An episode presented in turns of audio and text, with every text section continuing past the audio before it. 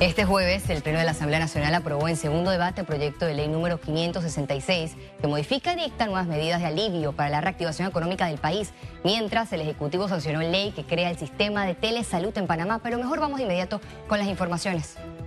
La Asamblea Nacional aprobó en segundo debate el proyecto de ley 566 que extiende la amnistía tributaria. Tras dos días de análisis y modificaciones, el Pleno Legislativo avaló la iniciativa presentada por el órgano ejecutivo.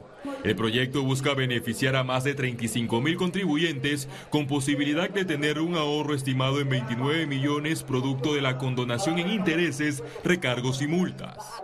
Consideramos que no es necesario aumentar impuestos.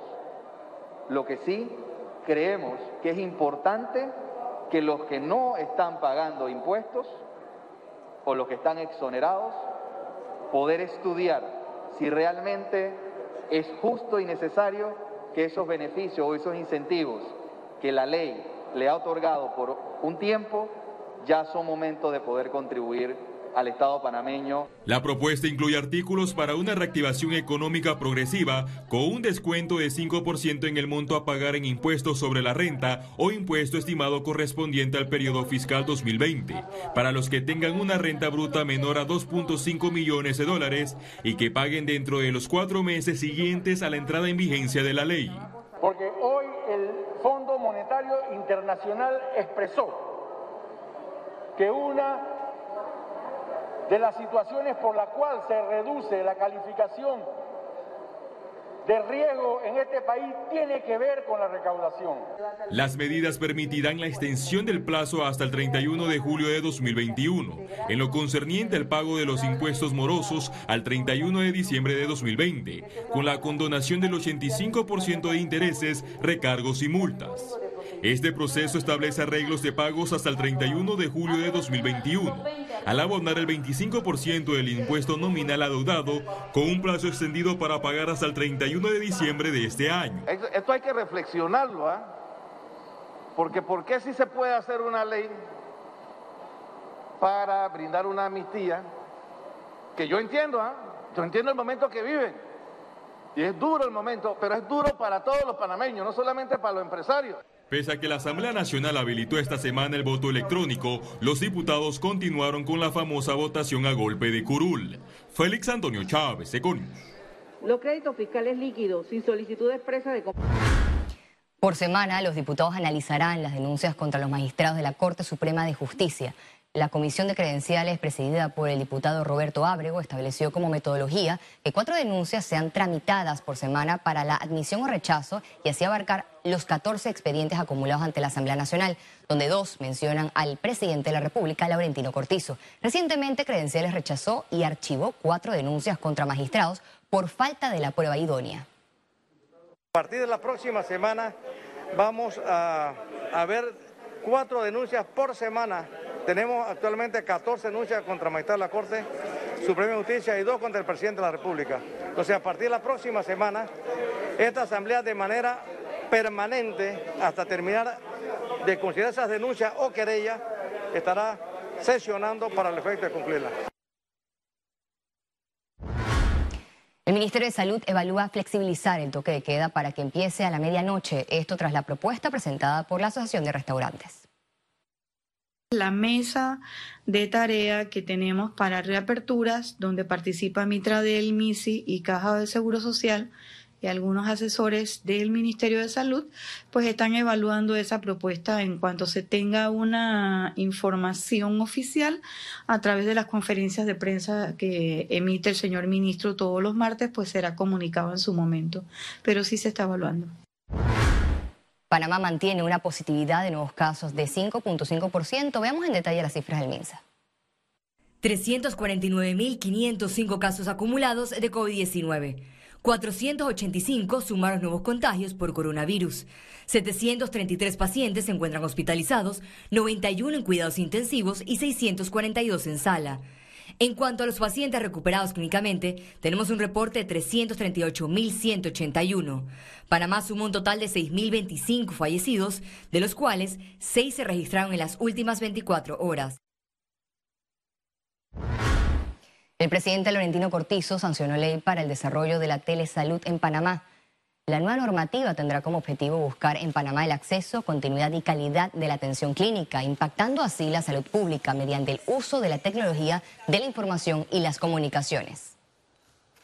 Acercar un paciente a los servicios de salud es vida. Y especialmente si los pacientes vienen de áreas muy remotas, de áreas vulnerables. Por ejemplo, de esas áreas identificadas en el Plan Colmena. Una ley que va en beneficio de todos nuestros pacientes, que busca precisamente coadyuvar al descongestionamiento, además de apuntar a la eficiencia, a la universalidad, a la solidaridad integridad, calidad de todos nuestros sistemas de salud. Piden llamamiento a juicio para 25 personas por caso New Business. El Ministerio Público de Panamá concluyó la vista fiscal del caso, en el cual se investigaba la presunta comisión del delito contra el orden económico en la modalidad de blanqueo de capitales se trata de la compra de un medio de comunicación por más de 43 millones de dólares en el año 2010, presuntamente a través de dinero público desviado. El juicio oral a diputado Arquesio Arias será en abril el proceso por presunto abuso sexual en contra de dos mujeres y supuestamente perpetrado por el diputado fue reprogramado para los días 7, 8 y 9 de abril. Según fuentes del órgano judicial, el cambio de fecha fue a solicitud de las partes. El magistrado fiscal Olmedo Arrocha y la defensa del diputado Arias Ángel Álvarez consideraban que al iniciar un jueves podría verse afectado el principio de concentración y continuidad. Economía. La Asociación Bancaria de Panamá informó que a la fecha desembolsaron muy poco de los fondos para financiar a las MIPIMES. A continuación explican el motivo. Las condiciones impuestas por los organismos multilaterales a los fondos utilizados para ofrecer préstamos a microempresas en Panamá por pandemia dificultan el desembolso a los bancos.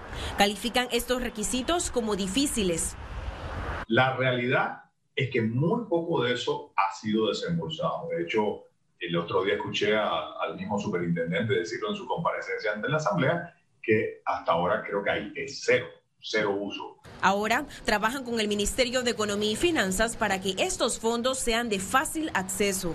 Para tratar de reconvertir esos, esos recursos valiosos en un programa de garantías que de alguna manera ayude a los prestatarios a elevar sus requisitos de calificación. Es decir, una persona que de repente no tiene los dos años de empleo que se pide normalmente, bueno, pero que el Estado convierta esos fondos en una especie de ayuda para garantizar por lo menos una parte del riesgo y así aumentar la demanda calificada de personas que pueden acceder, ya sea personas o pequeñas empresas. La Asociación Bancaria advirtió que este proceso demora porque no solo depende de la banca y el gobierno, sino que los organismos internacionales que prestaron el dinero acepten modificar las condiciones. Ciara Morris, Econews. El ministro de Desarrollo Agropecuario aseguró que la AUPSA ya no existe, que sus funciones serán reasignadas a su institución y al Ministerio de Salud. Que en el proyecto que ha sido presentado y aprobado en primer debate desaparece la UPSA. Eso queda claro en el, en el primer artículo de la ley donde se señala que desaparece la UPSA.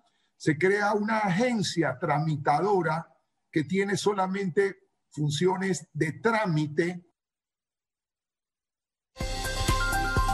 Conexión Financiera. Establecer un tope a las tasas de interés tendría efectos negativos en el sistema bancario, pero ¿cuáles serían las consecuencias? ¿Necesita Panamá regular los topes en sus tasas de interés? Es lo que responderá nuestro economista Carlos Araúz. Adelante, Carlos. Así es, Valeria. Hay principios básicos en teoría y práctica económica que han sido probados una y otra vez. Lo que me cuesta entender es por qué con tanta evidencia aún somos reiterativos en cometer errores de análisis, errores que van en contra de la prueba científica. Es entonces fácil concluir que otros son los motivos o los impulsos que empujan a personas que implementan acciones en contra de lo que ya ha sido validado una y otra vez. Uno de esos principios económicos que ya sabemos que no funcionan en el mediano o largo plazo son los controles de precios. Imponer un precio en los alimentos, por ejemplo, pensando que esta acción pasa un beneficio en el mediano o largo plazo a los consumidores, crea situaciones que terminan perjudicando al consumidor, al no tener acceso a mejor oferta, a mejor producto, con mayor competencia y por ende a un mejor precio. Así hoy tenemos una ley que ajusta precios en colegios privados y próximamente tendremos la discusión de un proyecto que establece topes, límites o techos a las tasas de interés en préstamos, en hipotecas, en tarjetas de crédito y en más de una facilidad. Una acción de esta naturaleza ha sido implementada en numerosos países de la región con el mismo resultado. Reduce el acceso al crédito, hace más caro el crédito por canales informales y termina por acabar con la inclusión financiera. Hablemos de niveles de atención, de modernización, de acceso a plataformas tecnológicas, en fin, hablemos de vehículos innovadores como bonos de impacto social o bonos que promuevan la paridad de género. Así podremos sensatamente apoyar a Panamá en la búsqueda de ese elusivo desarrollo social. Regreso contigo, Valeria. Muchas gracias, Carlos, por tu siempre atinado análisis. Y es tal cual lo acabas de decir, el Estado debe concientizar el efecto de una política de este tipo en la población panameña. Y al regreso, internacionales. Y recuerde, si no la oportunidad de vernos en pantalla, puede hacerlo en vivo desde su celular a través de una aplicación destinada a su comodidad. Es Cable Onda Go, solo descárguela y listo. Ya venimos.